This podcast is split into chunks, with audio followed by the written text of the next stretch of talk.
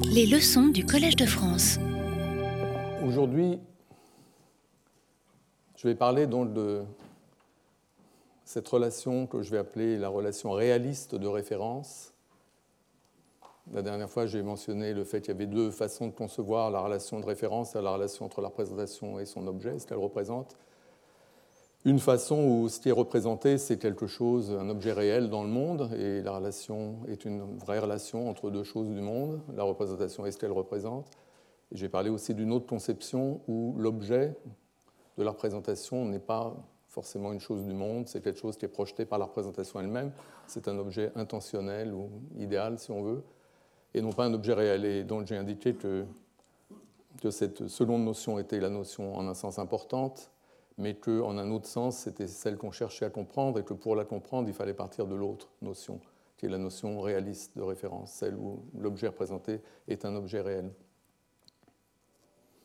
Et ce que je voudrais faire dans cette séance-ci et la suivante, peut-être même les suivantes, c'est partir d'une conception extrêmement euh, naïve, pourrait-on dire,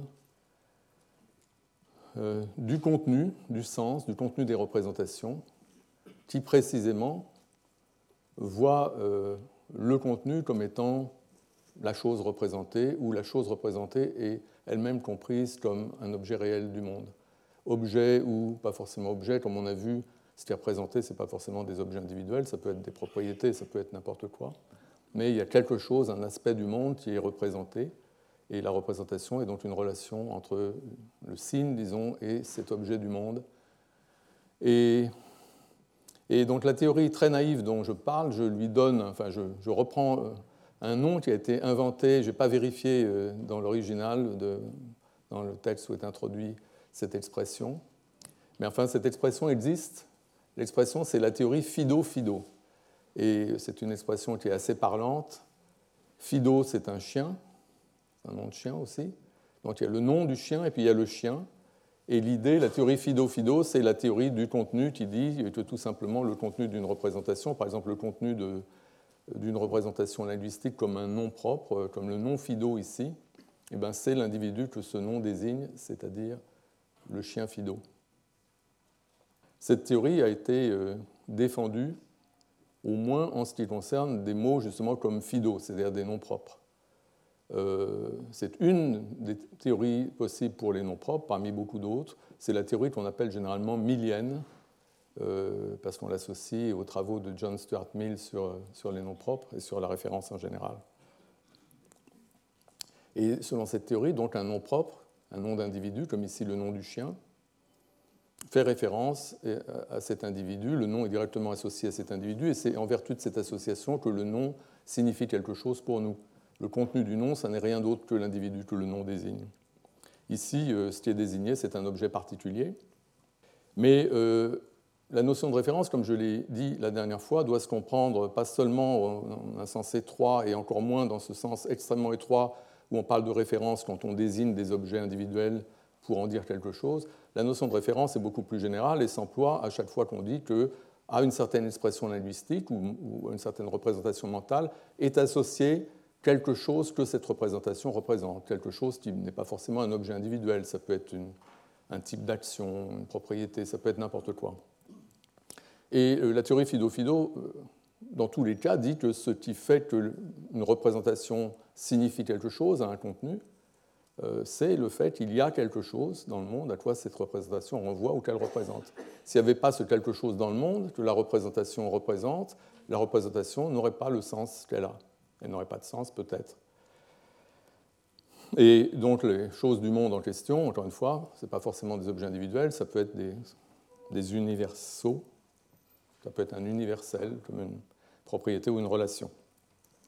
On peut même étendre l'idée aux énoncés complets en disant qu'un énoncé représente un état de choses. Bon, euh, j'ai parlé de l'introduction de cette expression. Euh, la personne qui l'a introduite, c'est Gilbert Ryle, et il l'a introduite euh, pour se moquer d'elle, euh, comme ce nom euh, suggère que l'on se moque de cette théorie tellement naïve. Donc c'était pour la tourner en dérision, et on peut dire que l'expression fido-fido est une expression péjorative parce qu'il il y a des auteurs qui l'utilisent. Il y a régulièrement, si on cherche, fait une petite recherche théorie fido-fido, on voit qu'il y a régulièrement des articles qui emploient cette expression toujours de façon critique. Toujours parce que eux-mêmes ne sont pas d'accord avec la conception trop naïve que cette appellation indique. Cependant, je voudrais suggérer, et c'est la raison pour laquelle je consacre deux séances aux objections à la théorie fido-fido, euh, je pense que c'est une théorie néanmoins importante, aussi naïve qu'elle soit, elle est importante, pas seulement parce qu'il euh, y a des gens qui l'ont défendue récemment pour au moins une certaine catégorie d'expression, les gens qu'on appelle les miliens. J'ai parlé la dernière fois de tous les néo, les néo-frédiens, les néo-russelliens, les néo-descriptivistes, et aussi les néo-miliens, c'est-à-dire les gens qui défendent les, idées de John Stuart Mill, mais dans un cadre contemporain. Donc les miliens défendent ce type de théorie, au moins pour les noms propres. Mais la raison pour laquelle je pense que cette théorie est importante, ce n'est pas tellement parce qu'elle a des défenseurs contemporains, c'est pour deux raisons principales. La première raison, c'est que c'est par rapport à cette théorie naïve et à ses insuffisances qu'ont été développées les théories alternatives, les théories rivales, qui, elles, contrairement à la théorie Fido-Fido, disent que le sens, le contenu d'une représentation ne se réduit pas à cette relation avec quelque chose que la représentation représente. Il y a plus que cela. Ça ne peut pas être tout ce qu'il y a dans la notion de contenu ou de sens que nous cherchons à élucider. Et euh, donc il y a pas mal de, théories qui postulent plus dans le sens que simplement cette relation de représentation. Euh, mais euh, la théorie qui vient immédiatement à l'esprit et dont je parlerai de façon détaillée quand le moment viendra, c'est la théorie de Frege qui distingue deux choses qu'il appelle le sens et la référence. Où la référence, c'est cette relation entre la représentation et un objet réel ou une entité dans le monde, de quelque nature que soit cette entité, pas forcément un objet individuel, comme on l'a vu la dernière fois. Donc ça, c'est la référence. Mais il y a autre chose, un autre niveau de contenu que Frege appelle le sens. Et il dit que le sens, c'est le mode de présentation de la référence, c'est la façon dont l'objet représenté est représenté. Donc ce n'est pas tout de dire qu'une représentation représente un certain objet, il faut aussi préciser comment elle le représente. Et ce comment introduit une autre dimension qui est irréductible simplement à cette relation de représentation, comme le montre le fait qu'une même représentation, deux représentations distinctes peuvent représenter le même objet et néanmoins avoir des sens, des contenus différents. C'est là que Frege dit qu'on a besoin d'un autre niveau qui est le niveau du sens, la façon dont la représentation représente son objet. Donc on en parlera euh, de façon détaillée parce que c'est ça qui est très important en fait, euh, c'est cette idée, c'est cette distinction. Frege l'introduit en, 1892 dans un article célèbre sur le sens et la référence. Euh, il est intéressant de noter par rapport à ce que je disais la dernière fois, pour ceux qui étaient là la dernière fois, et pour ceux qui n'étaient pas là la dernière fois, la vidéo est en ligne donc c'est facile de, rattraper. Euh, donc la dernière fois, je parlais de, ces deux conceptions euh, euh, de la référence, la conception de l'objet représenté comme objet réel et la conception de l'objet représenté comme objet intentionnel. J'associais ces deux conceptions à, ces deux traditions de façon globale, la tradition analytique d'un côté, la tradition brentanienne ou primo-phénoménologique de l'autre.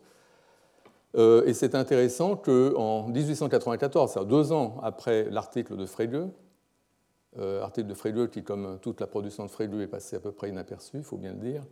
Euh, donc Twardowski, qui lui est dans l'autre tradition, publiait, euh, lui, euh, un travail où il distinguait l'objet et le contenu d'une représentation.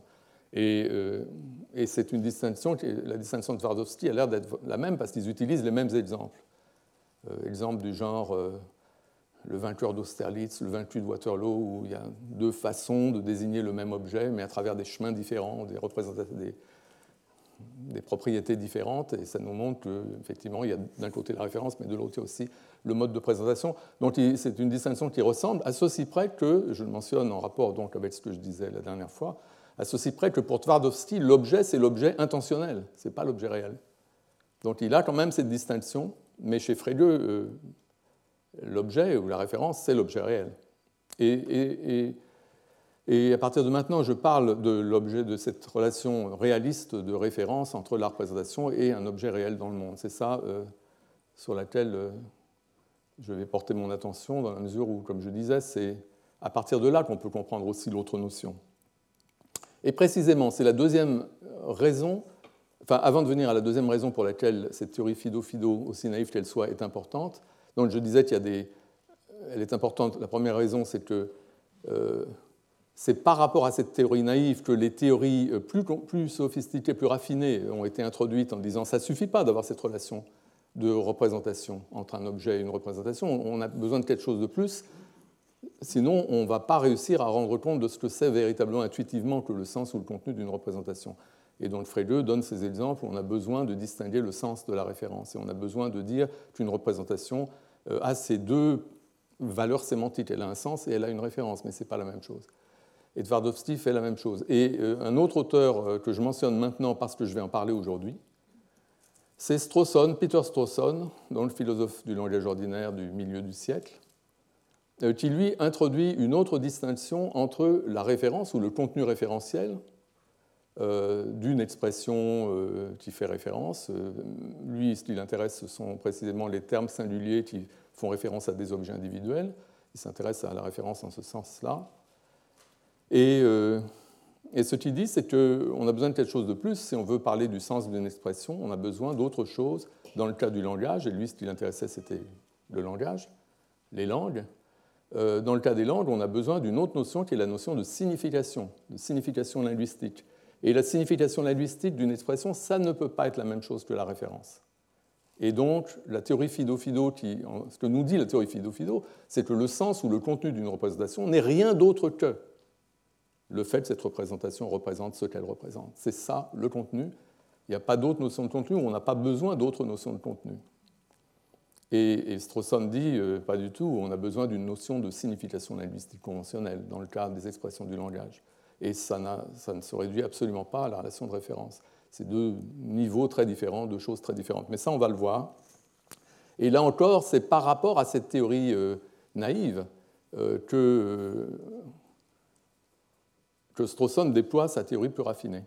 Euh, la théorie de Strawson euh, n'est pas beaucoup euh, discutée de nos jours, je dois dire. Elle a été un peu oubliée comme la philosophie du langage ordinaire, qui était un mouvement qui était très puissant au milieu du siècle, qui critiquait la philosophie analytique dans sa première phase dominée par les logiciens, et eux s'intéressaient beaucoup plus à une approche descriptive des langues parlées et mettant l'accent sur des, propriétés, notamment la dimension pragmatique, euh, le fait que parler, c'est accomplir des actes sociaux, etc. Et euh, il y a eu depuis une sorte de, de retour à la position antérieure. les idées des philosophes du langage ordinaire ont dominé pendant quelque temps. Et puis, euh, petit à petit, il y a eu un retour aux positions plus anciennes. Ce qui fait qu'on ne parle plus beaucoup de, euh, de, gens comme Strawson, donc euh, moi je dis la théorie de Strawson, en fait c'est important de voir que cette distinction que fait Strawson, c'est une distinction qui est énormément citée, mais attribuée à des auteurs plus tardifs qui l'ont effectivement développée de façon plus rigoureuse et technique, comme David Kaplan, qui a fait euh, une théorie des niveaux de contenu où on a à peu près la distinction strawsonienne, mais qui est développée, thématisée de façon systématique. Aussi, David Lewis a également beaucoup écrit, et ça, c'est des auteurs qui sont énormément cités. Euh, dans la littérature contemporaine chez, chez Stolnaker, on trouve aussi euh, enfin, tous ces auteurs contemporains euh, qui parlent du. Enfin, tous ces philosophes du langage contemporain, les plus influents, très souvent utilisent une idée qui est en gros cette idée de Strawson qui, en fait, une fois qu'on y réfléchit, elle va, elle, va, elle va relativement de soi. Mais donc c'est ça que j'appelle la théorie de Strawson et dont je vais parler un petit peu aujourd'hui. Alors donc la théorie, euh, c'est la première raison pour laquelle cette théorie est importante, et je veux en parler, même pendant deux séances, euh, c'est parce qu'elle sert de repoussoir aux théories plus satisfaisantes. Et la deuxième raison, cependant,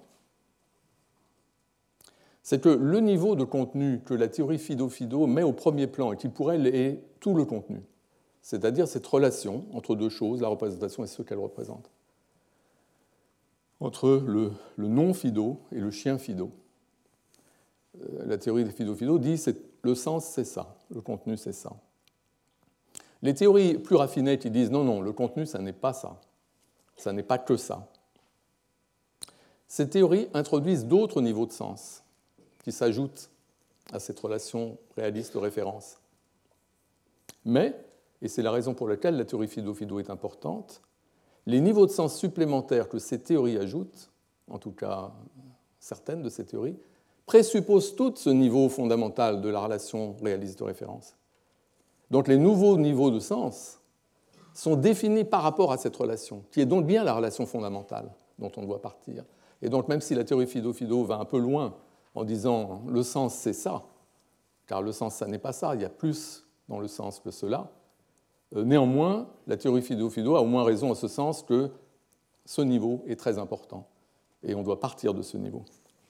C'est ce qu'on a vu la dernière fois en fin de séance j'ai parlé assez rapidement des théories en philosophie de l'esprit. Euh, euh, j'ai donné l'exemple de Fred Dretske, euh, qui définit l'idée de représentation, où selon lui la représentation c'est quelque chose qui, de façon essentielle, peut être faux ou peut être vide, peut être incorrect.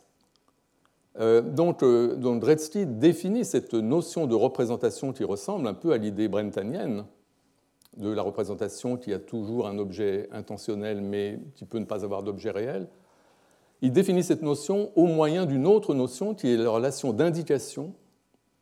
Euh, il y a des places hein, un peu partout. La relation d'indication qu'on a par exemple quand euh, on a une relation de signification naturelle comme entre la fumée et le feu. Quand on dit que, euh, que la fumée est un signe du feu, c'est parce qu'il y a cette relation, il n'y a pas de fumée sans feu, c'est une relation naturelle qui existe entre ces deux choses que sont le feu et la fumée. Euh, et, en vertu de cette relation naturelle qui existe entre eux, l'un indique l'autre, et cette relation d'indication est quelque chose qui ressemble un peu à, euh, qui est vraiment une relation entre deux choses du monde, la fumée et le feu.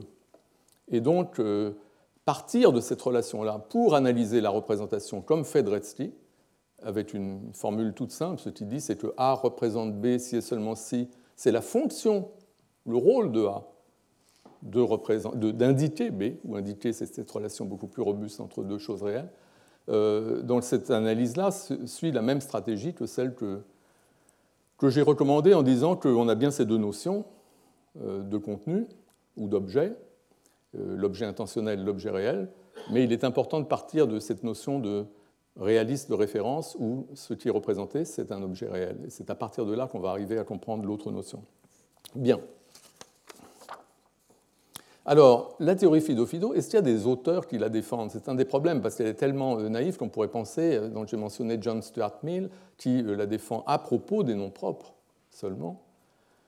est-ce qu'il y a des auteurs qui défendent ça comme une théorie générale de la signification, théorie générale du sens? Ben oui, il me semble que ce très grand philosophe dont j'ai parlé la dernière fois, fondateur notamment, un des fondateurs de la philosophie analytique, Bertrand Russell, défendait cette théorie.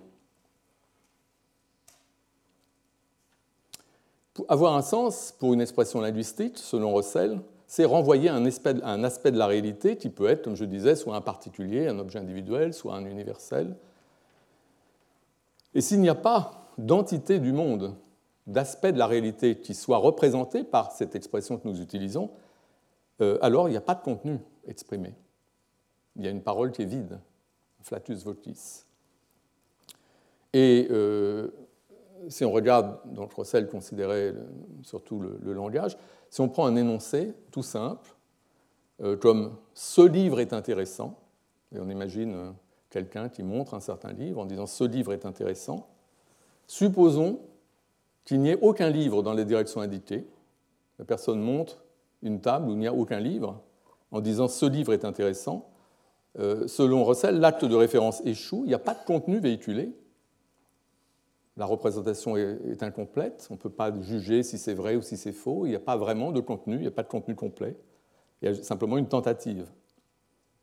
Euh, et, même en supposant qu'il y a un livre qui est indiqué, un point important, c'est que pour comprendre le contenu, pour accéder au contenu de ce qui est dit par le locuteur qui dit ce livre est intéressant, il est euh, nécessaire pour l'interlocuteur, pour l'auditeur, d'identifier le livre en question. Et si on, ne l'identifie pas, si on est incapable de l'identifier, on n'accède pas, pas au contenu. Peut-être qu'il y a un contenu, mais on n'y accède pas. On ne comprend ce que nous dit quelqu'un qui nous dit ce livre est intéressant que si on voit de quel livre il s'agit ou que l'on comprend de quel livre il s'agit, d'une autre façon. Euh, de même, et de façon encore plus évidente, si on a un pronom, euh, si j'ai la phrase Elle est sur le point de recevoir le prix Nobel, eh ben, on ne comprend pas ce qui est dit si on ne sait pas qui, à qui le locuteur fait référence en disant elle. Il faut, euh, comme dit Peirce, le pronom comme agit sur notre système nerveux et nous pousse à regarder dans le monde autour de nous pour trouver le référent. Et, si on n'identifie pas, on n'accède pas au contenu, même s'il y a un contenu. Donc ça montre qu'il y a ce lien très direct avec la réalité. Le contenu fait intervenir, le contenu d'un tel énoncé fait intervenir un objet du monde. Et pour accéder au contenu, pour le comprendre, pour l'identifier, il faut identifier l'objet du monde en question. Donc ça, c'est la théorie. Et elle est appuyée sur des exemples comme ceux que je viens de, donner. Et il y a un problème pour cette théorie que soulève, que soulève Russell. Et le problème, c'est que euh, toutes les expressions ne se comportent pas d'une façon qui soit conforme à cette théorie. Donc il y a des contre-exemples. Donc ce que je viens de dire marche pour ce livre est intéressant, elle est sur le point de recevoir le prix Nobel. Effectivement, on a besoin d'identifier pour comprendre. Et s'il n'y a rien, s'il n'y a pas d'objet, il n'y a rien à comprendre. Il n'y a pas de contenu.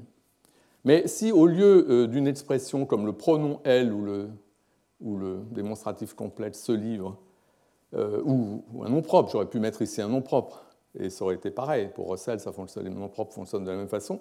Mais si on a ce que euh, euh, Russell et les philosophes en général appellent une description définie. Une description définie, c'est une expression de type le F. On a l'article défini, le, la, les, mais là je parle seulement de description définie singulière. Donc le F, F est un terme, ça peut être le président, l'ordinateur qui est devant moi, ça peut être euh, on peut décrire, ce qui suit euh, F est une sorte euh, d'expression générale qui, qui, décrit une certaine condition, une certaine propriété. Et quand on dit le F, on, on entend faire référence à l'unique objet, l'unique entité qui possède la propriété en question. donc si je dis par exemple le livre qu'a consacré Victor Hugo à la bataille de Waterloo, est très intéressant. J'ai une description définie.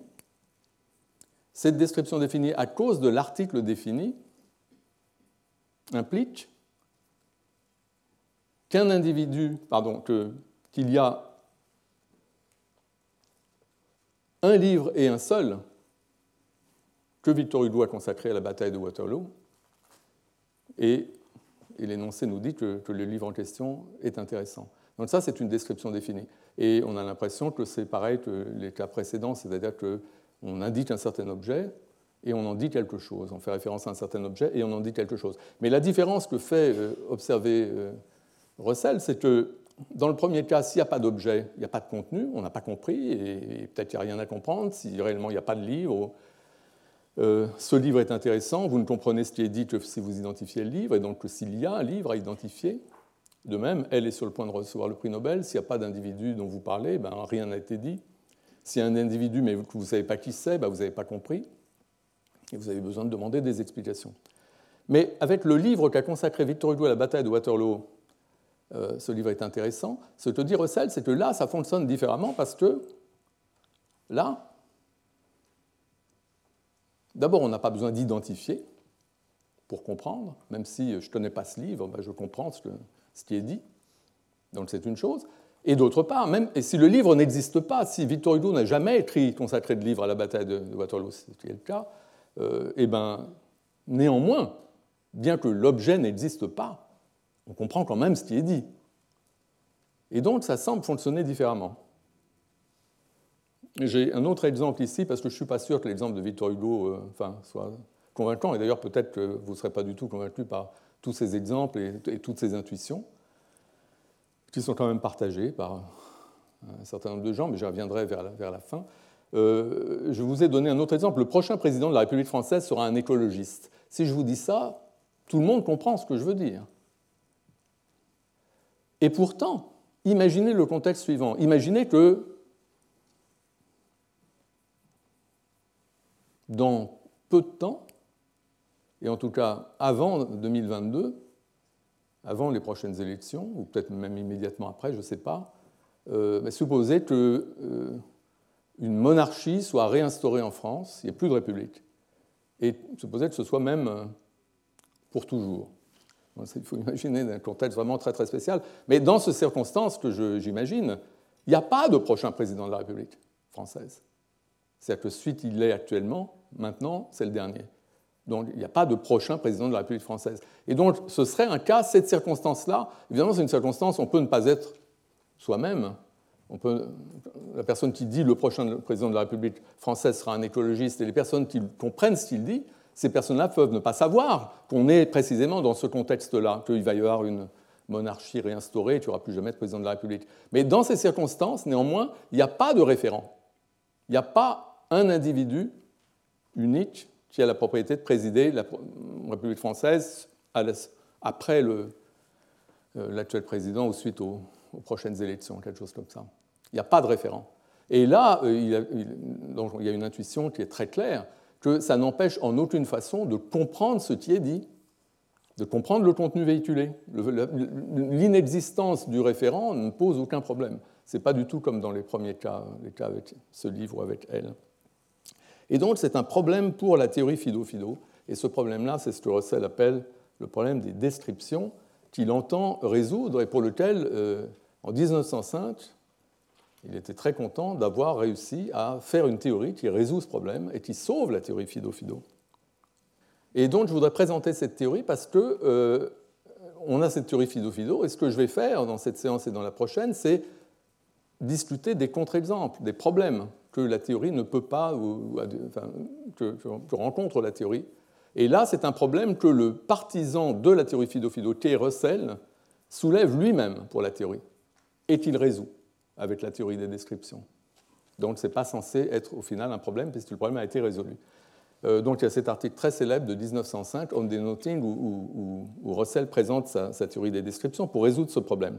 Mais avant d'examiner la théorie elle-même, et d'ailleurs pas en détail, je, la survolerai, disons, je voudrais discuter une objection préliminaire, ce qu'on pourrait appeler une objection préliminaire que fait Strawson, donc en 1950, euh, donc un demi-siècle plus tard, euh, la théorie de, Russell a été euh, jugée un paradigme enfin, quelque chose d'extrêmement important pour la philosophie analytique. Elle a été considérée comme un acquis véritablement.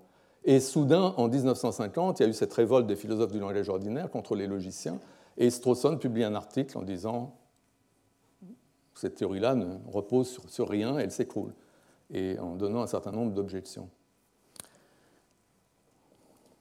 dans cet article-là, publié également dans Mind, mais en 1950, donc 45 ans plus tard. Et euh, il y a une objection préliminaire, ce que j'appelle une objection préliminaire dans cet article, et je voudrais euh, la présenter avant, de, avant de, discuter la théorie des descriptions de Russell. Et, euh, et avant de, de présenter cette objection préliminaire, je dois dire que que, Russell était, vieux, il assistait euh, très triste à ces développements de la philosophie où, où ces théories étaient mises à, la poubelle et où il y avait d'autres auteurs comme Wittgenstein qui étaient au contraire portés, euh, portés au nu. Donc il était très mécontent. Euh, il participait moins à la vie philosophique, mais il a quand même répondu. Il a quand même considéré qu'il devait répondre. Il y a une réponse pas très connue de lui, qui s'appelle M. Strawson sur la référence. Euh, où, il répond, il dit qu'il y a des gens qu'il respecte, euh, qui considèrent qu'il a été réfuté et qu'il ne reste plus rien de sa théorie et qu'il n'est pas d'accord et qu'il va dire pourquoi. Et, euh, dès le premier paragraphe, il dit, il commence à déclarer qu'il lui est tout à fait impossible de trouver quelque valeur que ce soit au raisonnement de M. Strawson. Donc, ce qu'il dit, c'est qu'on prétend que j'ai été réfuté, mais c'est du grand n'importe quoi. Il n'y a rien là-dedans. C'est en gros sa position et il était très méprisant vis-à-vis -vis de disons, de, l'ensemble de ce courant, et euh, autant Wittgenstein avait été un de ses héros euh, dans, dans la première phase, euh, autant le nouveau Wittgenstein qui allait de pair avec ce, courant de philosophie du langage ordinaire, cette théorie lui déplaisait beaucoup, et il n'avait aucun respect pour des gens comme Strawson. Mais moi, ce que je veux, c'est discuter les points de vue des uns et des autres, et on va voir que c'est en fait très équilibré. C'est qu'il y a des choses très intéressantes que les uns et les autres disent, que Russell et Strawson disent. Donc l'objection préliminaire, si on revient sur le contraste euh, entre ce livre est intéressant, qui semble être déficient, ne, pas avoir un contenu complet s'il n'y a pas de livre dont on parle, parce qu'on ne sait pas ce qui est dit à ce moment-là. On ne peut pas évaluer si c'est vrai ou faux, etc. Il semble qu'il manque quelque chose. Euh, alors que le prochain président de la République française sera un écologiste, si je dis ça, ben, on comprend ce que je dis, qui est un président, un futur président ou pas. Euh, ce que dit Strawson, c'est que euh, Russell présente ça comme une objection à la théorie Fido-Fido, un problème qu'il doit résoudre. Mais c'est absurde parce que c'est absurde de, se lancer dans cette entreprise parce que la théorie Fido-Fido, de toute façon, elle doit être rejetée. Donc ce n'est pas la peine d'essayer de, euh, de, résoudre ce problème particulier, qui n'en est pas un, parce que même par ailleurs le contraste en question, Russell, euh, Strawson le nie. Donc, ce que dit euh, Strawson, c'est que il est vrai que le prochain président de la République française sera un écologiste, ça a un contenu, un sens qu'on comprend, même s'il se trouve que dans les circonstances que j'ai euh, que j'ai décrites, il n'y a pas d'individu en question qui corresponde à la description, puisque personne ne sera le prochain président de la République française. Donc, l'énoncé garde un contenu, même s'il n'y a pas d'objet réel. Mais ce que dit Strawson, c'est que c'est exactement la même chose avec ce livre est intéressant. Même si je dis ce livre est intéressant, en euh, montrant une table où il n'y a aucun livre, eh bien, il n'y a pas d'objet, et néanmoins, cette phrase garde un sens. On comprend parfaitement euh, le sens de cette phrase. Donc, la question de la référence, est-ce qu'on renvoie ou non un objet dans le monde? Et la question du sens euh, des mots qu'on utilise pour renvoyer un objet dans le monde, ce sont deux questions différentes. Et Strawson, c'est là qu'il introduit cette euh, distinction dont je parlais entre le sens d'une expression linguistique pour lui, la signification d'une expression linguistique, ce qu'on connaît quand on connaît le, langage. Par exemple, si on parle français. Si on parle français, on sait que livre, on, sait qu'un démonstratif comme ce livre euh, est utilisé pour faire référence à un objet du type livre qui se trouve euh, sur lequel l'attention des interlocuteurs est est fixé au moment euh, de l'acte de parole. Éventuellement, c'est l'acte de parole lui-même qui attire l'attention euh, de l'interlocuteur sur le livre sur lequel déjà l'intention du locuteur est fixée.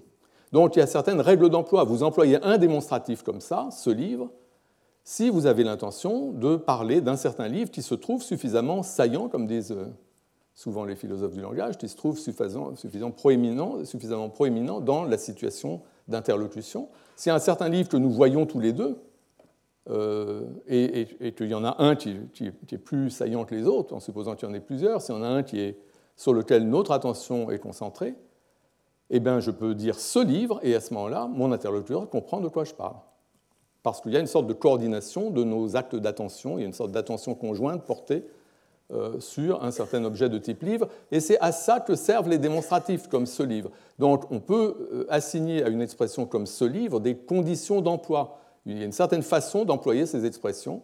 On emploie ces expressions pour faire référence à un objet sur le, qui est donné de façon perceptive, typiquement, euh, aux différentes personnes qui participent à la situation de, parole, à l'épisode de, communication. Et de même, de façon encore plus évidente, si vous prenez un mot comme je, la signification linguistique du mot je, ce que comprend quiconque parle français, c'est que je s'emploie pour parler de soi-même. Donc le locuteur, s'il veut parler de lui-même, il, peut employer son nom propre s'il veut, mais typiquement, il dit je. Donc c'est ça la règle d'emploi. Quiconque parle français sait que c'est ça la signification du mot je. Évidemment, quand vous employez le mot je, en contexte, vous faites référence à vous-même. Donc là, il y a un contenu référentiel dans un contexte donné qui est je fait référence à moi. Donc si moi je dis je suis français, que vous vous dites je suis français, nous ne disons pas la même chose parce que nous faisons référence à des individus différents. Mais la signification linguistique du mot jeu est la même pour tous. Et donc on a cette notion de signification linguistique correspondant à des règles d'emploi pour ces expressions, les expressions de ce type, et c'est différent du contenu référentiel qui, lui, est véhiculé en contexte quand on emploie effectivement l'expression dans des circonstances appropriées pour faire référence à un objet. Mais supposons que, qu'on emploie une expression comme ce livre dans des circonstances inappropriées où il n'y a pas de livre, où le livre n'est pas saillant, donc les gens ne comprennent pas de quoi on parle, parce qu'il y a plein de livres, par exemple, et aucun n'est plus saillant qu'un autre, bah, dans ce genre de circonstances, il y a un échec à communiquer un certain contenu référentiel, mais la phrase possède sa signification linguistique qu'elle garde à travers tous ses emplois. C'est exactement pareil que ce que je disais suivant Dretzky du thermomètre la dernière fois à la fin de la séance. quand je disais qu'un thermomètre a une certaine fonction qui est d'indiquer la température. Et cette fonction, il la garde même s'il dysfonctionne parce qu'il est cassé et qu'en fait, il ne réussit pas à indiquer la température. Et la signification linguistique pour euh, Strawson, c'est une certaine fonction. Et les expressions référentielles, qui sont les expressions qui l'intéressent, comme précisément ce livre, je, les noms propres, etc., ont pour fonction de faire référence à quelque chose. Mais la référence, elle s'établit en contexte. C'est en contexte qu'il y a un référent. Euh, alors que la signification linguistique, c'est les règles d'emploi, les règles de référence, c'est quelque chose qui est appris quand on apprend le langage. Donc pas de différence de ce point de vue-là entre ce livre est intéressant et le prochain président de la République française sera un écologiste. Euh, dans les deux cas, il y a une signification linguistique qui est conservée, qui est un objet ou non, auquel on fait référence, et puis, une fois qu'on emploie l'expression linguistique, il peut ou non y avoir un objet auquel on fait référence. Pas de différence entre les deux. Alors, j'ai dit que mentionné que Russell répondait à Strawson, et notamment il répond à cette objection préliminaire. Encore une fois, qui n'est pas beaucoup discuté dans la littérature. Enfin, le débat entre euh, cet aspect du débat entre Russell et Strawson n'a pas été énormément discuté dans la littérature. Euh, Russell fait une réponse intéressante et il pense qu'elle est. Euh, il pense qu'il a montré par cette réponse que l'autre disait n'importe quoi. Ce qu'il répond, c'est que la distinction entre la signification linguistique d'une expression type, comme disent les philosophes, une expression du langage, euh, et le contenu référentiel que véhicule une occurrence particulière de cette expression dans un contexte particulier, comme ce qu'on a dans le cas de je, la signification linguistique du mot je, et la personne à qui on fait référence quand on dit je, c'est soi-même, c'est pas la même chose évidemment. La signification linguistique, c'est comme une règle d'emploi. Dites je pour faire référence à vous-même. Mais dans un contexte particulier, si moi je dis je suis français, la référence c'est Recanati, ce n'est pas tout à fait la même chose. Donc euh, Russell ne met pas du tout en cause cette distinction.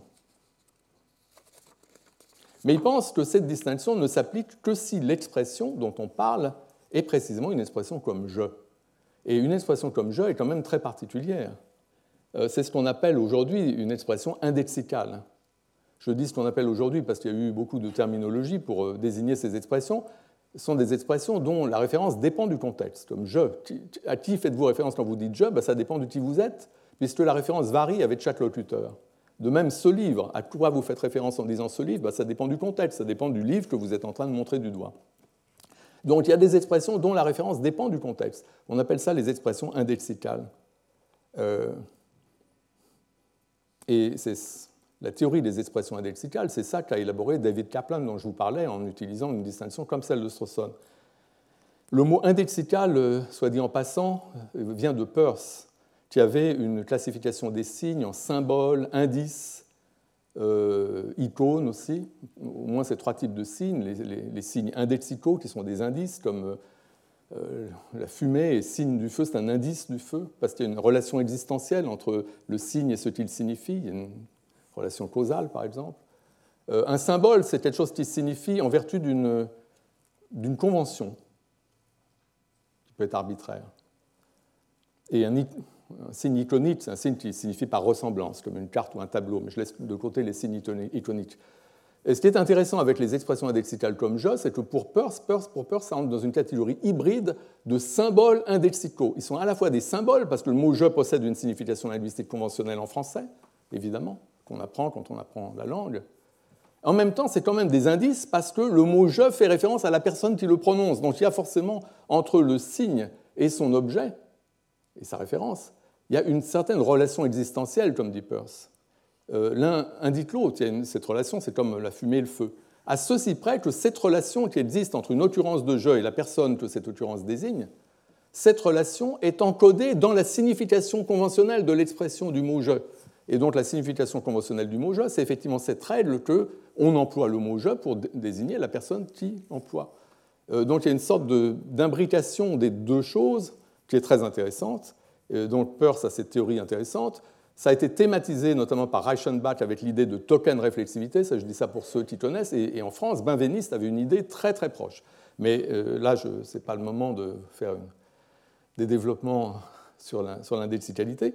Ce qui compte, c'est que Russell lui-même avait euh, bien vu cette chose très intéressante qui est l'indexicalité dans le langage, et il avait fait une théorie de ces choses-là. Lui, il ne parlait pas d'indexico, il parlait de particulier égocentrique, une drôle d'expression qui n'a pas effectivement été euh, maintenue, mais en tout cas, il, il s'intéressait beaucoup à ça.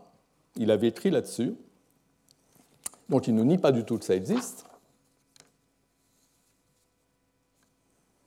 Euh, mais il fait remarquer à Strawson qu'il avait fait la théorie de ces choses-là avant même que Strawson n'ait écrit une ligne de philosophie, parce qu'évidemment Russell est beaucoup plus vieux. Euh, donc c'est vrai que Russell avait fait la théorie des indexicaux euh, avant même que Strawson ne commence à écrire. Et ce que dit Russell, c'est que m'objecter à ma théorie des descriptions qu'il y a des expressions indexicales comme si je ne le savais pas, c'est totalement absurde.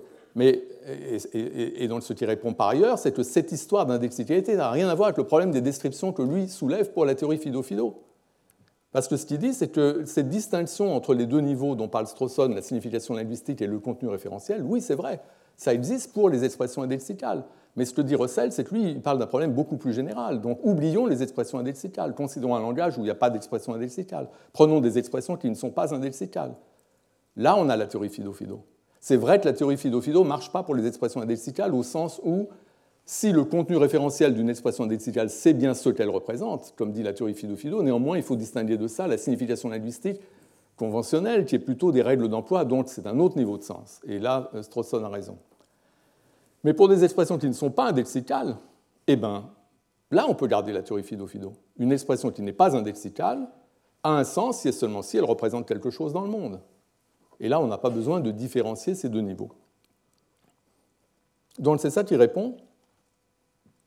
Et le temps passe trop vite pour que, comme je l'avais prévu, je discute une réponse possible qu'on peut faire à, cette réponse de Russell, à savoir l'idée qu'on ne peut pas séparer référence et indexicalité. Euh, c'est un vieux thème qui a chez Peirce, le grand philosophe américain. Euh, je pense que des gens comme Austin et Strawson sont sur cette longueur d'onde-là. Euh, mais ça nous entraînerait trop loin. Donc je voudrais simplement faire comme si, effectivement, Russell avait marqué un point en disant l'objection de Strawson ne marche que pour les expressions indexicales, que je connais bien, mais ce n'est pas de ça que je parlais. Moi, je parlais d'expressions qui ne sont pas indexicales. Et, Russell, par ailleurs, donne des exemples de descriptions définies où il n'y a aucun indexical. Et néanmoins, il y a le problème euh, tu poses. Je, vais y venir dans un instant. Donc, supposons euh, qu'effectivement cette réponse de Russell soit satisfaisante. Je, je, reviendrai un peu ensuite sur ce que Strawson pourrait dire en réponse à Russell. Mais maintenant, ce que je voudrais faire, c'est dire que, en fait, l'idée de, de, Russell, l'intuition de Russell, c'est une intuition qui défend en disant pour les expressions normales, pas indexicales, le sens, ça n'est rien d'autre que la référence. Euh, cette intuition, en fait, elle est, quand on la voit dans toute sa simplicité, elle est assez séduisante. Euh, et je vais vous donner un exemple. C'est un exemple très bien connu de Louis Carroll c'est le poème Jabberwocky.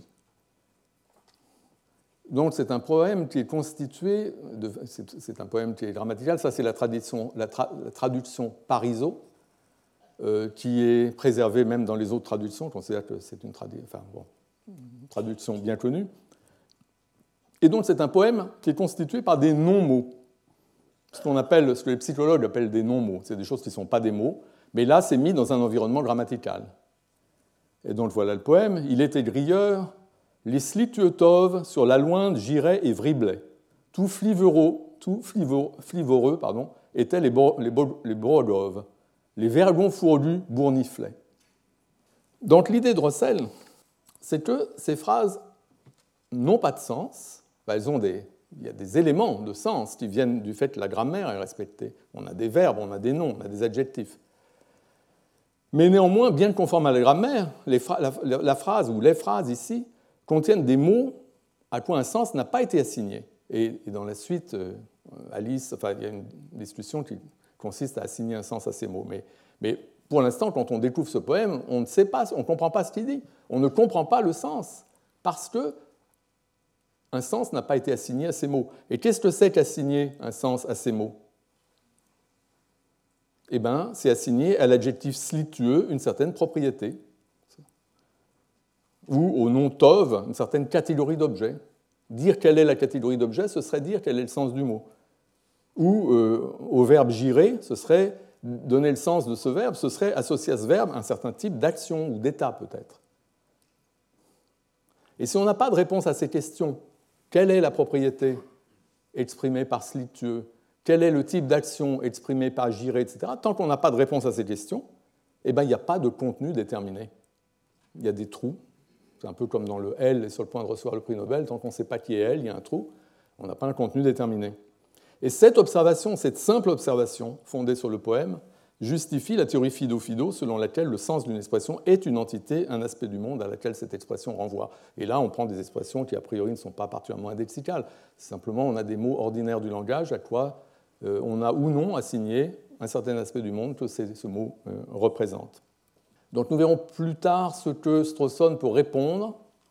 Et pour l'instant, on va faire comme si, effectivement, euh, Russell avait marqué un point, réussi à justifier la théorie Fido-Fido de façon générale en mettant de côté l'indexicalité, et donc en désamorçant l'objection de, de Strawson.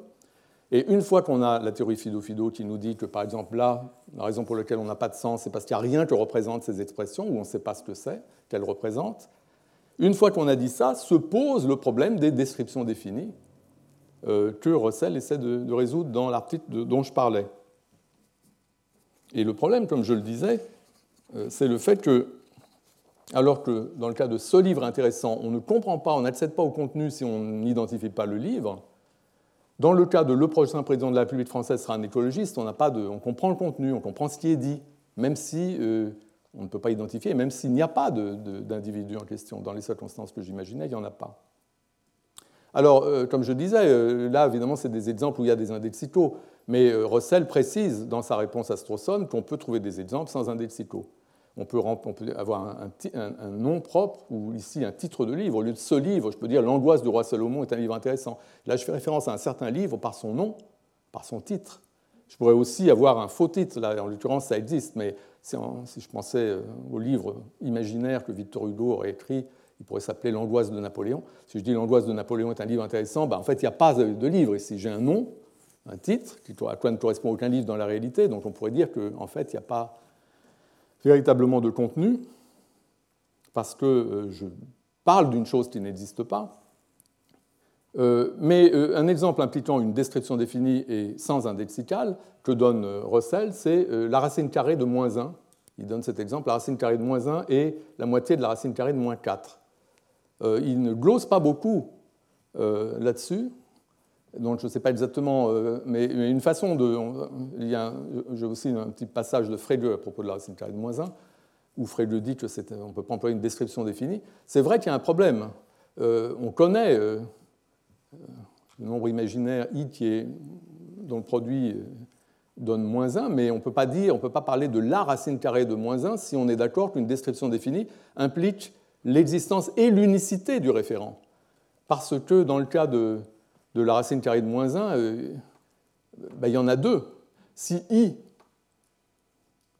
au carré donne moins 1, eh ben c'est le cas aussi de, moins i, simplement parce que les signes moins s'annulent dans la, multiplication, et donc il y a en fait deux euh, racines carrées de moins 1. Donc si on emploie une description définie comme la racine carrée de moins 1, en fait, il y a, en tout cas si on, si on admet euh, ces prémices que je viens de donner, un échec de la référence, comme si je disais l'auteur des Principia Mathematica, alors qu'en fait il y a deux auteurs des Principia Mathematica, donc là j'implique l'unicité alors qu'il n'y a pas d'unicité.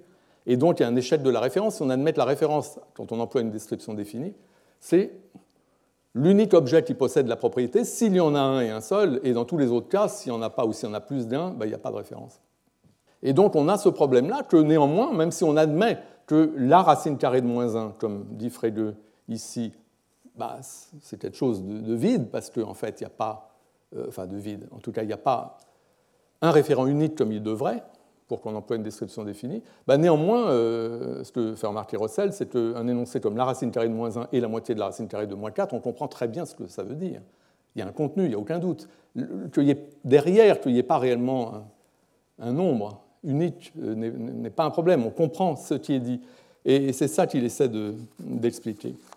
Pourquoi est-ce que quand on emploie une description définie, au lieu d'employer un démonstratif, un nom propre ou des choses de genre, pourquoi est-ce que l'absence d'objet, l'absence de référent, n'empêche pas un certain contenu d'être exprimé? Russell veut maintenir la théorie Fido-Fido, parce que son but, c'est de la préserver. Et donc ce qu'il dit, c'est que quand on a un énoncé comme le prochain président de la République française sera un écologiste, dans les circonstances que j'ai imaginées, où il va y avoir une monarchie déclarée, il n'y aura plus jamais de République en France, et donc il n'y a pas de futur président de la République Néanmoins, l'idée, c'est qu'on comprend très bien cet énoncé, on comprend le contenu, même s'il n'y a pas d'objet. Et ça montre que là, au moins, la théorie Fido-Fido est en défaut. On ne peut pas dire que le contenu, c'est l'objet, puisqu'il y a un contenu, mais il n'y a pas d'objet. Donc, ce que dit Russell, c'est qu'en fait, si on regarde les constituants de cet énoncé, eh bien, tous ces constituants ont un sens. C'est pourquoi l'énoncé globalement a un sens, qu'on comprend quand quelqu'un l'énonce, même s'il n'y a pas d'objet. Il y a un, on comprend le sens parce que tous les constituants de cet énoncé ont un sens. Les constituants, c'est par exemple République française, ça, ça a un sens. République française, ça a un sens. Président, ça a un sens. Tous ces trucs-là ont un sens et ils ont un sens en vertu de la théorie Fido-Fido. Il y a quelque chose à quoi ils correspondent. Le mot président correspond à la fonction de président. République correspond à cette, forme institutionnelle, etc., etc. Donc tous les constituants ont un sens parce qu'ils ont un contenu référentiel en vertu de la théorie Fido-Fido. Alors il est vrai que la description elle-même, le prochain président de la République française, dans les circonstances que j'ai imaginées, la description ne représente rien. Il n'y a pas un objet qui lui corresponde. Et en ce point, il y a plusieurs stratégies possibles. Euh, Russell en suit une, mais dans le voisinage, il y en a d'autres. Il y a des, comment dire, des épigones de, de Russell qui ont suivi d'autres. Une possibilité aurait été de dire et, c'est quelque chose qui a été dit euh, récemment par quelqu'un, aurait été de dire que ce qui compte, ce sont les constituants ultimes. Donc quand vous avez l'énoncé le prochain président de la République française sera un écologiste, ce qui compte, c'est que écologiste a un sens en vertu de la théorie Fido-Fido, ça renvoie à quelque chose dans le monde, président pareil, république pareil, etc. Tous les constituants ont un sens, les constituants ultimes.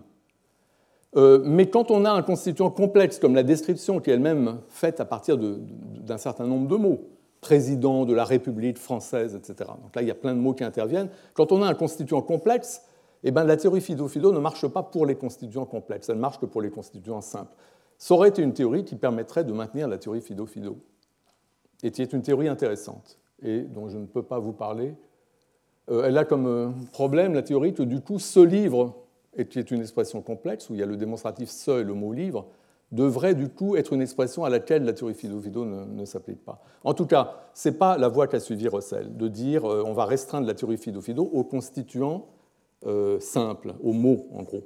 Et dès qu'on fabrique des expressions complexes avec les mots, on va cesser de demander qu'il y ait quelque chose nécessairement dans le monde qui correspond à ces expressions complexes. Dans ce que dit Russell, euh, il ne dit pas ça. Lui, c'est autre chose qu'il dit il dit que tous ces constituants simples dont je parlais, effectivement, ont un sens en vertu de la théorie Fido-Fido parce qu'ils renvoient à quelque chose dans le monde. Ces éléments sont assemblés au sein d'une forme logique, d'une certaine structure. Et la structure n'est pas la structure que semble révéler la grammaire. La grammaire nous dit superficiellement que ce livre est intéressant, on a un sujet, ce livre, un prédicat intéressant, et que de la même façon, le prochain président de la République française, c'est le sujet, écologiste et le prédicat. Donc c'est la structure grammaticale superficielle. Et ce que dit Russell, c'est qu'en fait, cette structure n'est pas la structure logique, que si on comprend ce que dit un énoncé comme le prochain président de la République française soit un écologiste, on aboutit à quelque chose de beaucoup plus complexe où on affirme simultanément l'existence de quelqu'un qui préside euh, la République française dans la période future dont on parle, l'unicité, le fait qu'il n'y en ait qu'un, et le fait que cette personne euh, est un écologiste. Et donc c'est en fait une structure complexe où on a des quantificateurs, et la description définie, une fois qu'on a traduit l'énoncé dans la logique du premier ordre, on ne voit plus la description nulle part. Donc en fait la description, c'est un, un constituant superficiel au niveau de la grammaire, mais qui disparaît à l'analyse logique. Et, la théorie Fido-Fido devrait s'appliquer aux constituants logiques.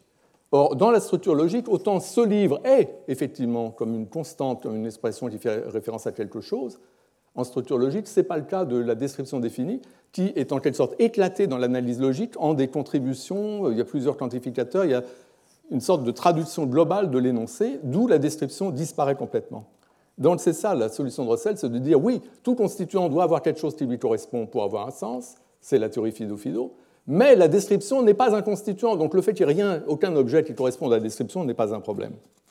Alors l'idée que la forme logique de l'énoncé ne correspond pas à son apparence grammaticale superficielle, c'est une idée très importante que euh, Russell fait remonter euh, notamment à Peano et avant Peano à Frege, et dont il dit que les deux ont fait une découverte importante, à savoir qu'il faut séparer les propositions de la forme Socrate est mortel, qui sont vraiment sujet-prédicat, on parle de Socrate, on dit qu'il est mortel, des propositions de la forme tous les Grecs sont mortels.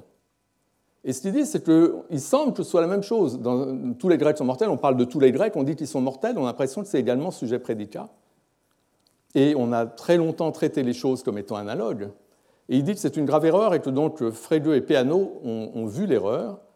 Et ils disent, euh, selon eux, ces deux formes sont complètement différentes. Socrate est mortel attribue un prédicat à un sujet qui est nommé. On parle d'un objet, on le nomme et on lui attribue un prédicat. Tous les Grecs sont mortels expriment la relation de deux prédicats, à savoir grec et mortel. On parle de personnes en particulier. On dit qu'il y a une certaine relation entre être grec et être mortel. L'énoncé tous les Grecs sont mortels, à la différence de l'énoncé Socrate est mortel, ne nomme personne et exprime seulement et uniquement un rapport entre des prédicats. Donc il y a cette idée-là qui s'applique à euh, ce qu'on appelle les expressions quantifiantes. Là, j'en ai une liste. Tous les Grecs, un Grec, certains Grecs, aucun Grec, deux Grecs sur trois. À chaque fois qu'on a une expression comme ça, on n'est pas en train de, nommer un individu. Il n'y a pas un sujet dont on va préditer quelque chose. Non, c'est autre chose qui se passe. C'est une expression quantifiante. Même si grammaticalement, ça occupe la même place, en quelque sorte, c'est fondamentalement différent sur le plan logique. Donc il y a cette idée-là. Euh, l'idée que la forme logique est différente, c'est, là je reviens à Lewis Carroll, il y a un passage également bien connu de Lewis Carroll, euh, où évidemment ça marche beaucoup mieux en anglais qu'en français. Euh, en, en, anglais, vous avez nobody. Vous pouvez dire I saw nobody, j'ai vu personne. En français aussi, on peut dire j'ai vu personne. Mais en français correct, on doit dire je n'ai vu personne. Et du coup, c'est pas aussi l'analogie entre j'ai vu personne et j'ai vu Marie n'est pas aussi nette qu'elle est en anglais. En tout cas, dans ce passage entre le roi et Alice, euh, il y a précisément un jeu là-dessus. On fait comme si personne, le mot personne, nommait quelqu'un. Euh, donc euh, il y a l'échange suivant. Regarde sur la route si l'un ou l'autre des messagers ne revient pas. Alors que vois-tu? Personne, dit Alice. Et le roi répond Ah, je voudrais bien avoir des yeux comme le tien, être capable de voir personne, et à une si grande distance par-dessus le marché, etc., etc. Donc là, on fait par jeu comme si personne nommait un individu, mais en fait, c'est complètement différent.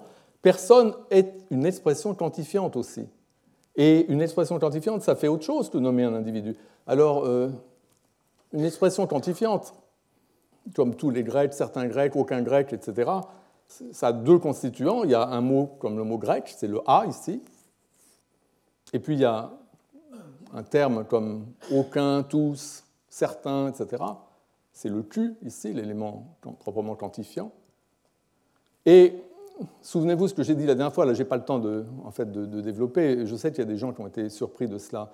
Quand la dernière fois, j'ai dit que selon Frege, si je dis il y a des philosophes australiens, euh, je ne suis pas en train d'attribuer à quiconque en particulier la propriété d'être un philosophe australien. Bien plutôt, je parle de la propriété et je dis de cette propriété qu'elle a des instances, qu'elle n'est pas vide, qu'il y a des, qu'elle est satisfaite en quelque sorte par certains individus. Donc je parle, quand je quantifie, je parle de, la propriété qui semble être le prédicat, en fait c'est le sujet, c'est de ça que je parle et je lui attribue une propriété d'ordre supérieur. Et, ce que dit Russell dans le passage à propos de Peano et Frege, c'est que les expressions quantifiantes, c'est ça qu'elles font en quelque sorte. Elles attribuent à la propriété B, donc mortelle, quand vous avez tous les Grecs sont mortels, on attribue à la propriété d'être mortel une certaine propriété d'ordre supérieur à savoir la propriété d'avoir une certaine relation à une autre propriété qui est la propriété d'être grec. Et quelle relation? Eh bien, ça dépend du quantificateur, le Q. Ça peut être tous, ça peut être certains, aucun, au moins cinq, la plupart, ça peut être tout ce que vous voulez. Vous avez tous les A sont B, certains A sont B, aucun A n'est B, au moins 5 A sont B, la plupart des A sont B. Quand vous variez le quantificateur proprement dit, l'élément Q, vous changez le type de relation entre l'élément A et l'élément B, et encore une fois, l'énoncé globalement attribue à B, c'est-à-dire la propriété qui correspond au prédicat superficiel, une propriété d'ordre supérieur, celle d'avoir une certaine relation déterminée par le quantificateur avec le prédicat qui, lui, est interne à l'expression quantifiante, ici le prédicat grec. Donc, par exemple, dans le cas de si vous dites tous les Grecs sont mortels, vous dites que, l'ensemble des objets qui, euh, ont, la propriété euh, d'être grec est un sous-ensemble de, l'ensemble de tous les objets qui sont, qui sont mortels, etc. Et à chaque fois, vous, pouvez varier la relation en variant le quantificateur. Mais l'idée, c'est qu'on n'est pas en train d'attribuer la propriété d'être mortel à tel ou tel individu, comme on fait si je dis Socrate est mortel. On est en train d'attribuer à la propriété d'être mortel une certaine propriété d'ordre supérieur ou une certaine relation à une autre propriété. Alors si c'est vrai, ça veut dire qu'il y a deux classes, deux catégories d'énoncés. Il y a des énoncés qui expriment des propositions singulières, comme on dit, euh, c'est une idée qui vient de Russell, parce que véritablement le contenu fait intervenir un individu du monde, un objet du monde. Euh, si je dis ce livre est intéressant, le contenu fait intervenir le livre que je montre. Et s'il n'y a pas de livre, il n'y a pas de contenu. Si je dis elle est sur le point de recevoir le prix Nobel, pareil. Il y a une certaine personne euh, qui est visée. Si cette personne n'existe pas, j'ai rien dit. Aristote a écrit la métaphysique, pareil. Donc tout ça, c'est des propositions singulières. Mais si je dis tous les présidents de la République sont ambitieux, je parle de personne en particulier. Je fais un lien entre la propriété d'être président de la République et la propriété d'être ambitieux. C'est un lien entre ces deux propriétés. Et l'idée de Russell, c'est que, euh, de Russell et, je dois dire, de la sémantique contemporaine qui le suit sur ce point, euh, dans une, enfin, une partie de la sémantique contemporaine le suit sur ce point. Euh, quand on dit le, l'EF, quand on emploie une description définie, selon Russell, c'est pareil. On n'est pas du côté de la référence à un individu particulier, malgré l'apparence, on est plutôt du côté des expressions quantifiantes. Le F est une expression quantifiante. Le président de la République, c'est comme tous les présidents de la République, certains présidents de la République, un président de la République. Ce que dit Russell dans Introduction à la philosophie mathématique, c'est qu'entre un F et le F, la seule différence, c'est que le F véhicule l'idée d'unicité, y en a un seul. Sinon, c'est comme un F. Et un F, c'est une quantification existentielle. Donc, c'est de la quantification. Donc, là, je vous ai donné quelques exemples qui vont dans le sens de cette idée que quand on emploie une description définie, on ne parle pas d'un objet particulier vraiment, on parle plutôt de façon générale d'une propriété. Euh, donc tous les présidents de la République sont ambitieux, ça c'est un énoncé quantifiant, c'est comme personne n'est ambitieux, c'est évident, on parle de propriété, on ne parle pas d'un individu particulier. Euh, si je dis le président de la République est toujours un homme, euh, au sens toujours de sexe masculin, là, c'est très, très comparable parce qu'en fait, on a aussi de la quantification, on a toujours ici. Mais on a aussi la description définie. Et dans cet énoncé qui est explicitement quantifiant, parce qu'il y a le mot toujours, eh ben, dans cet énoncé, on voit bien que le président de la République, à quoi ça correspond, le président de la République, dans cet énoncé? Ça correspond à cette fonction de président de la République, à ce rôle, à cette propriété.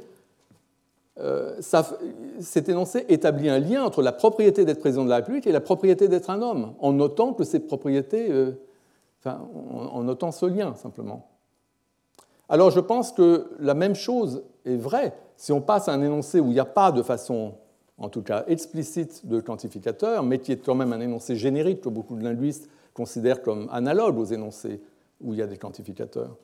Euh, si je dis le président de la République occupe le palais de l'Élysée, là je ne parle pas de quelqu'un en particulier, c'est la fonction de président de la République. Il y a un lien entre être président de la République et occuper le palais de l'Élysée.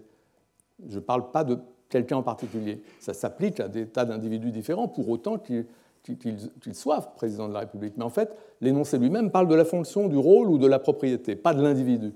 C'est très différent des, propositions où on parle vraiment des individus qu'on peut nommer, comme dit, comme. Alors, la suggestion, c'est que quand vous avez un énoncé comme le prochain président de la République sera un écologiste, c'est pareil. Là, c'est moins intuitif. Mais l'idée, c'est que c'est pareil. Si je dis, dans les circonstances euh, que j'imaginais, le prochain président de la République sera un écologiste, je, fais un lien entre cette propriété d'être le prochain président de la République et la propriété d'être un écologiste. Euh, et, je ne parle pas d'une personne en particulier, je ne sais pas qui c'est. Et donc, je vous parle simplement du fait qu'il y aura à la présidence, dans la prochaine mandature, un écologiste. Je ne vous parle pas de quelqu'un en particulier. Je vous parle de la présidence de la République je vous parle de la propriété d'être un écologiste et je vous dis que les deux vont se trouver coïnstancés de cette façon. Donc ça, c'est l'idée. Euh, Je n'ai pas trop le temps de faire la différence entre la conception des descriptions définies comme des expressions quantifiantes euh, qu'on trouve chez des auteurs contemporains et la conception qu'avait Russell. Mais simplement un mot. Euh, à propos de la différence, c'est que Russell considérait qu'on a la, structure superficielle de l'énoncé, ça a l'air d'être sujet-prédicat. En fait, il faut traduire ça dans un langage logique. Si on traduit dans un langage logique, la description définie disparaît, elle n'est plus là. Elle disparaît complètement. Donc il n'y a plus de constituant dans la forme logique correspondant à la description définie. Et donc, du coup, la théorie Fido-Fido est sauvée. On peut dire que tout constituant euh, a un contenu à partir du moment où, on peut dire qu'un énoncé a un contenu, et on peut le comprendre à partir du moment où tous ses constituants ont un contenu, et le contenu lui-même n'est autre chose qu'une référence. On peut très bien dire ça, puisqu'en fait, la description qui n'a pas de référence n'est pas un, constituant, donc il n'y a plus de problème. Donc c'est ça qui dit. Euh, pour la sémantique contemporaine, les descriptions, comme le président de la République, sont des constituants. À la fois, enfin, c'est pas qu'il y ait cette espèce de ce qu'on a appelé le charcutage de euh, l'espèce de dépeçage de la forme grammaticale pour obtenir la forme logique, ce que fait Russell. Euh, on n'est pas forcé de dire que la description définie n'est pas un constituant. On peut dire que c'est un constituant sur le plan syntaxique ou sémantique, mais on peut dire que c'est un constituant d'une nature différente des, des constituants dans le cas des propositions singulières, comme ce livre, Aristote ou elle, où là, effectivement, on a des expressions euh, qui font référence à des objets. Donc la, valeur sémantique, c'est quelque chose, un objet, euh, ici, un individu. Alors que dans le cas d'une description définie, on peut dire, si on admet le type d'analyse où on a une propriété d'ordre supérieur qui est attribuée à la propriété qui apparaît au niveau du, prédicat superficiel, si on admet cette analyse, on dira qu'à ce moment-là, la description définie, elle correspond bien à quelque chose dans le monde. Et donc la théorie Fido-Fido est sauve, mais ce à quoi elle correspond dans le monde, ce n'est pas un objet, un individu qui peut très bien ne pas exister, c'est une propriété d'ordre supérieur. Donc en fait, c'est comme personne. Il ne faut pas chercher, on peut garder la théorie Fido-Fido qui nous dit cette expression a un sens parce qu'il y a quelque chose à quoi elle correspond. Ce qui se passe, c'est qu'on a cherché le quelque chose dans la mauvaise catégorie, on cherchait un individu. Et là, dans l'exemple que j'ai donné, il n'y a pas de futur président de la République. Mais ce n'était pas un individu qu'il fallait chercher, c'était une propriété d'ordre supérieur donc une entité d'un type différent. Et donc on peut garder euh, la théorie Fido-Fido. Donc ça, c'est les idées de, Russell. Et j'avais parlé tout à l'heure de l'objection préliminaire que faisait Strawson, mais il y a une objection qui, elle, n'est pas préliminaire, c'est une objection qui vise spécifiquement la théorie des descriptions de Russell. Non pas, comme la première objection, euh, l'idée qu'il n'y a pas de problème au départ, puisque de toute façon, il n'y a pas vraiment ce contraste qu'essayait de faire Russell, euh, ça, c'était l'objection préliminaire, on en a parlé. Et maintenant, c'est une objection que fait Strawson à la théorie. Et ce que dit Strawson dans cet article, c'est que quand je dis le roi de France est chauve ou le futur président de la République française sera un écologiste, je n'affirme pas, comme le prétend euh, euh, Russell, dit qu'en fait, derrière cet énoncé, il y a une triple affirmation qu'il y a un objet qui est président de la République, il y a un individu qui sera président de la République dans cette mandature, il y en a un seul, c'est-à-dire que quiconque sera président de la République dans cette mandature, ce sera lui, euh, sera identique à lui, et c'est un écologiste. Donc il y a toutes ces choses-là qui sont regroupées, et, c'est ça qu'il explicite dans la forme logique qui correspond à l'énoncé. Et ce que dit Strawson, c'est que, en disant le, le futur président de la République sera un écologiste, je présuppose qu'il va y en avoir un et un seul, qu'il y a un futur président de la République et qu'il n'y en a qu'un. C'est quelque chose que je tiens pour acquis. C'est quelque chose que je crois, que je tiens pour acquis, que je présuppose, et parce que je pense qu'il y a un et un seul, une, personne et une seule qui a cette propriété-là, je peux tenter de faire référence à cet individu à travers cette propriété dont je pense que, euh, cet individu la satisfait. Euh, je peux tenter d'y faire référence pour lui attribuer la propriété d'être écologiste. Et si jamais il apparaît qu'en fait la présupposition est fausse, il n'y a pas de futur président de la République. À ce moment-là, j'ai échoué à dire quelque chose de cette personne. J'ai échoué à faire l'affirmation que j'essayais de faire. Essayé d'affirmer de cette personne qu'elle sera un écologiste. Et s'il n'y a pas une telle personne, je présupposais son existence et son unicité, mais si ce n'est pas le cas, eh ben, je n'ai pas réussi à dire quelque chose et donc je n'ai pas vraiment exprimé la proposition que j'essayais d'exprimer. Et ce que dit Strawson, c'est que c'est exactement pareil avec ce livre est intéressant. Quand je dis ce livre est intéressant, je présuppose qu'il y a un certain livre sur lequel notre attention commune est, fixée, ou en tout cas un certain livre que, moi je vois et, sur lequel j'attire votre attention. Je présuppose ça. Et à propos de ce livre, j'essaie de dire qu'il est intéressant.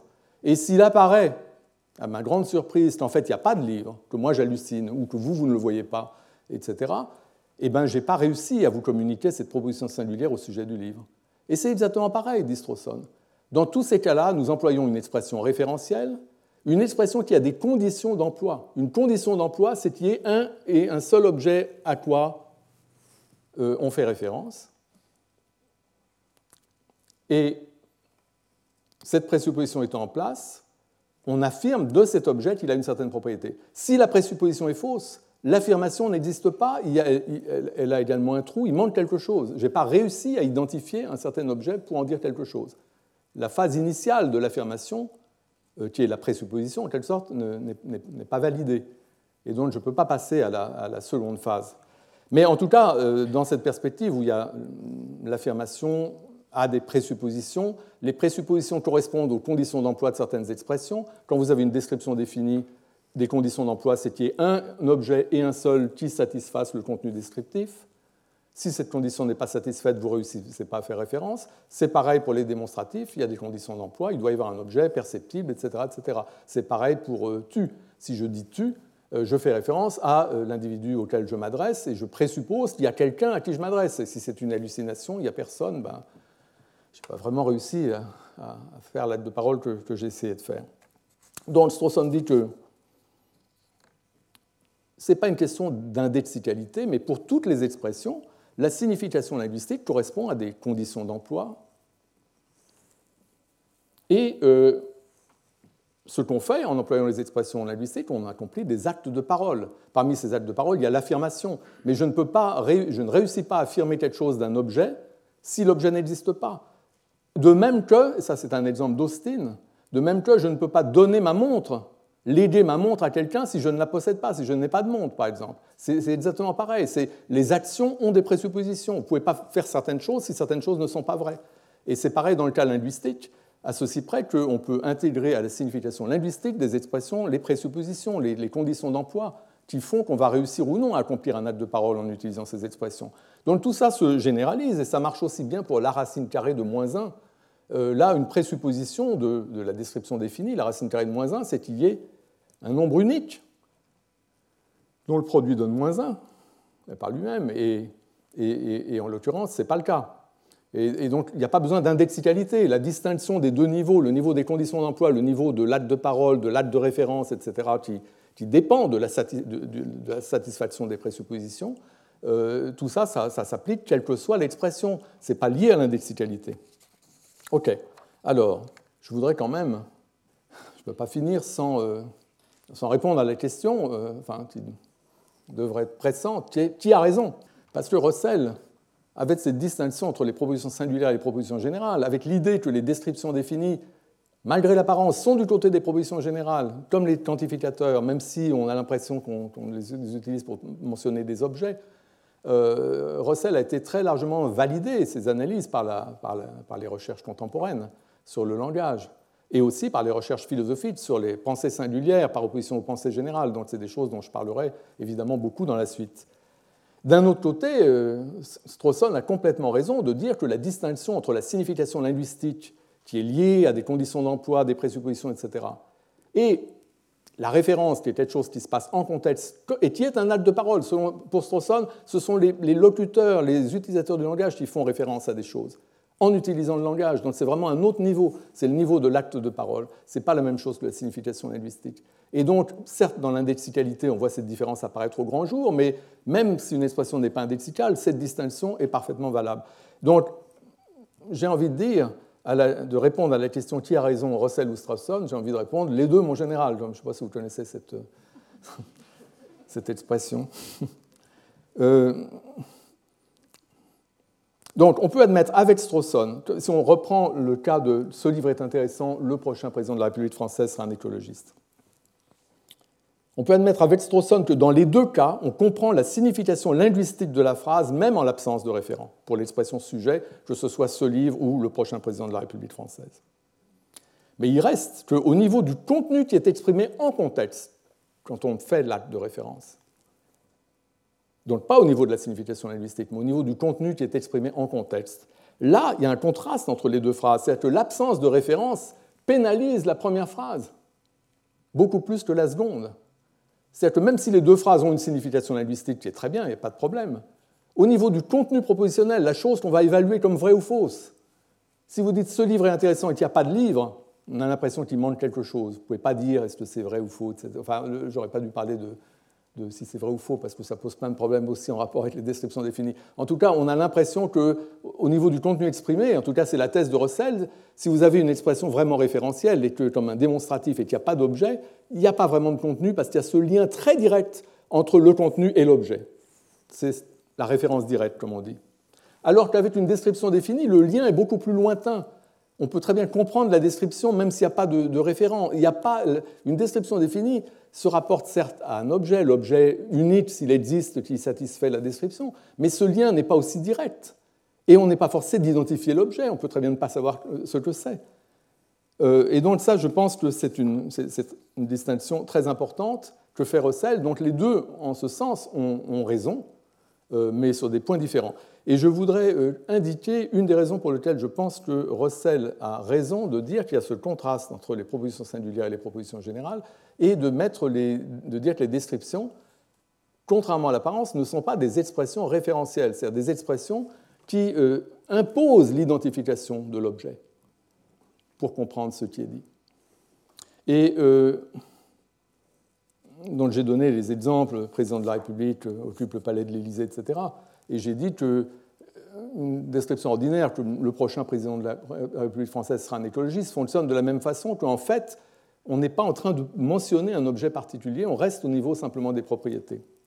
Alors, une des raisons de penser que c'est réellement euh, ce qui se passe, qu'il y a quelque chose de spécial avec les descriptions, euh, une des raisons de penser ça, c'est un autre aspect du débat sur les descriptions qui est très important, qui est un article de Keith Donnellan qui a eu un énorme succès. C'est un article qui n'est pas très théorique, qui est surtout des observations. Et, et, depuis cet article, qui est paru il y a très longtemps, en 1966, il y a eu une littérature énorme, des milliers d'articles, et énormément de théories pour rendre compte de la distinction que fait Donnellan dans cet article. Et il n'y a pas de consensus encore. Les gens continuent à se battre et continuent à publier des, articles, des livres, etc. En tout cas, la façon dont Donnellan lui-même présente les choses dans cet article, très connu, il dit il y a cette bataille entre Russell et Strawson. Il y a deux façons de voir les descriptions. Pour Strawson, on utilise les descriptions pour faire référence. Il n'y a pas de différence avec les démonstratifs. Il y a des présuppositions, évidemment, qui doivent être satisfaites. Si elles sont satisfaites, on réussit à faire référence, sinon on ne réussit pas, mais c'est pareil dans tous les cas. Et Russell dit les descriptions, c'est comme des expressions quantifiantes. On n'est pas en train de parler d'un individu, de le nommer, on est en train de parler de propriétés en général, de faire un lien entre différentes sortes de propriétés. Et ce que dit Donnellan, c'est que ces deux auteurs, Russell et Strawson, ont manqué une chose très importante. Ils n'ont pas vu qu'il y avait deux emplois des descriptions définies. Pas un seul. Il y a deux façons d'employer les descriptions définies. Il y a une façon qui marche comme le croit Russell, et il y a une façon qui marche comme le croit Strawson. Il y a donc cette ambiguïté fondamentale. Et moi, ce que je pense, c'est que je vais vous dire un mot de ce que c'est que cette ambiguïté, mais euh, enfin, en tout cas, les deux, lectures euh, auxquelles pense Donnellan. Euh, mais le point important, c'est que l'existence d'un certain type de lecture non référentielle pour les descriptions définies c'est un argument très fort pour Russell, parce qu'on n'a pas, enfin c'est un point qui pourrait être discuté quand même, mais avec les expressions vraiment référentielles, on n'a pas ça, du moins semble-t-il. Donc je finirai simplement en vous présentant euh, rapidement l'observation de Donnellan, euh, pour laquelle il donne plein d'exemples. Un de ces exemples ressemble d'ailleurs à le prochain président de la République euh, sera, un, sera, un, écologiste. Il a l'exemple euh, comme son article est écrit en 1966, lui pense qu'il est américain, donc il pense aux élections américaines de l'époque. Et, euh, et, son exemple, c'est le prochain nominé républicain pour l'élection, enfin, le, comment on appelle ça, le, candidat républicain à l'élection. Il dit le prochain candidat républicain à l'élection euh, sera un conservateur.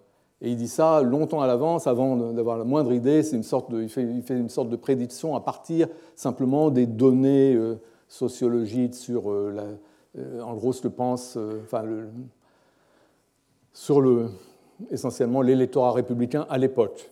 Il n'a aucune idée de qui va être candidat, etc., même à la nomination, mais simplement, il se doute que, étant donné l'état du Parti républicain, bah, le, candidat sera certainement un, conservateur. Et en fait, dit Donnellan, il apparaît que le candidat en question, ça a été Goldwater, qui est effectivement un, un, gars très conservateur. Et ce que dit Donnellan, c'est que quand le locuteur, avant d'avoir la moindre idée de qui seraient les candidats pour la nomination, etc., quand simplement sur la base d'observations complètement générales, il disait Je suis sûr que le prochain candidat euh, euh, républicain sera un conservateur, euh, conservateur hein, en France, ce n'est pas le mot qu'on emploierait. Enfin bon, en tout cas. quand il dit ça, ce que dit Donnellan, c'est le sujet ne faisait pas référence à, Goldwater. Il peut même ne pas savoir que Goldwater existe. En aucun cas, il, n'était en train de parler d'un individu particulier comme Goldwater. Il parlait à un niveau très très général, effectivement, de, cette fonction de candidat républicain à l'élection.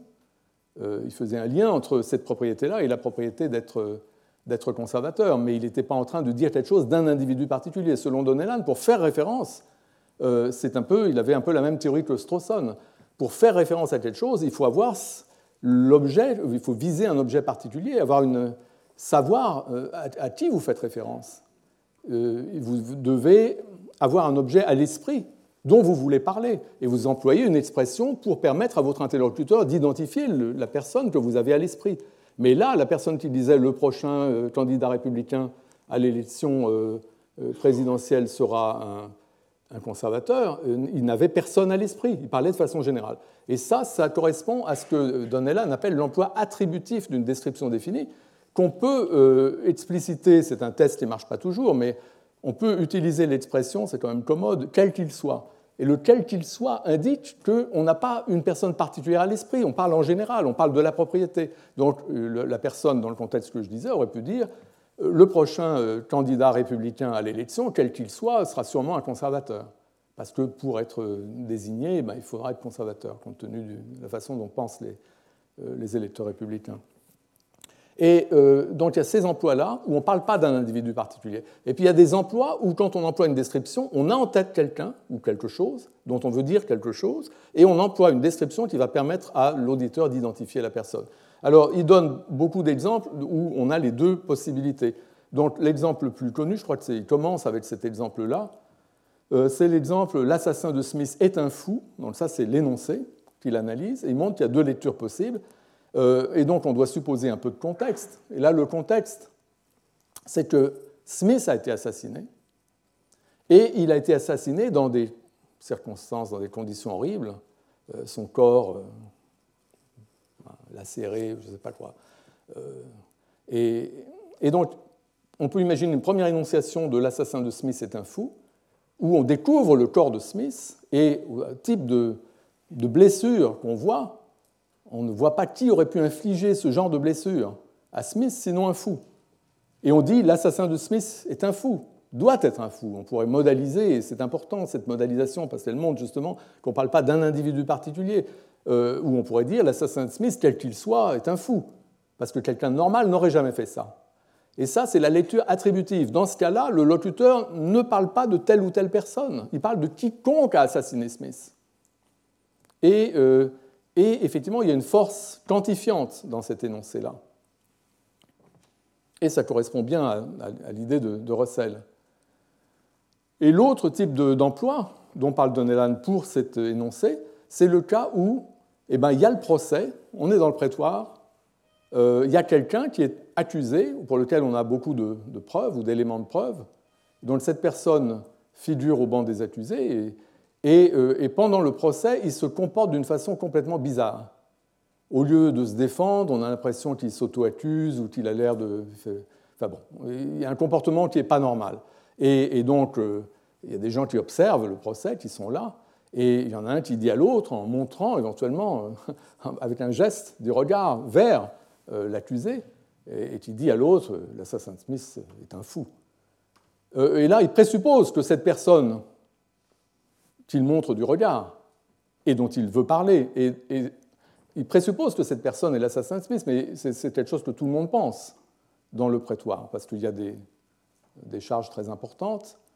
Euh, donc c'est de lui qu'il veut parler, il veut parler de cette personne, il a en tête cette personne, il utilise la description de l'assassin de Smith qui correspond à une propriété que non seulement lui, mais son interlocuteur pense que, possède euh, la personne qu'il a en tête, et ça permet effectivement euh, à l'interlocuteur d'identifier la personne dont il parle et de comprendre que ce que dit le locuteur, c'est que cet individu est un fou.